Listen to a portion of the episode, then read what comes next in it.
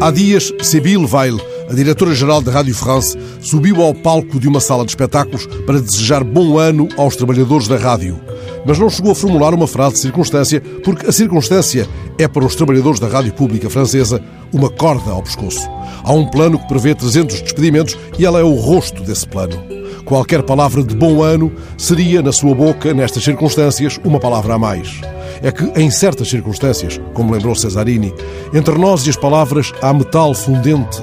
Por isso, Sibila ficou em silêncio no palco e as palavras que trazia emparedadas pelo coro que de repente irrompeu da plateia e dos camarotes, poderoso, ainda mais poderoso dadas as circunstâncias. O coro da Rádio France, em greve há vários dias, ergueu-se no escuro da sala cantando o coro dos escravos hebreus de Verdi.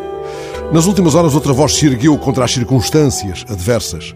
A voz de Kimia Alizadeh, a primeira mulher a ganhar uma medalha olímpica para o Irão. Ela acaba de fugir do seu país e explica porquê. Tiraram-me tudo o que quiseram. Vesti o que me mandaram. Tudo o que me disseram para dizer, eu disse. Sou um dos milhões de mulheres oprimidas no Irão. Brilhou ainda mais no pódio o bronze de Kimia. Há palavras imensas que esperam por nós, poderia ter dito o atleta, palavras acesas como barcos. Nem tudo está perdido sempre que adiarmos a sentença do algoritmo ou recusarmos colher as altas flores venenosas, ou erguermos a voz contra as pequenas e as grandes tiranias. Entre nós e as palavras, o nosso dever falar.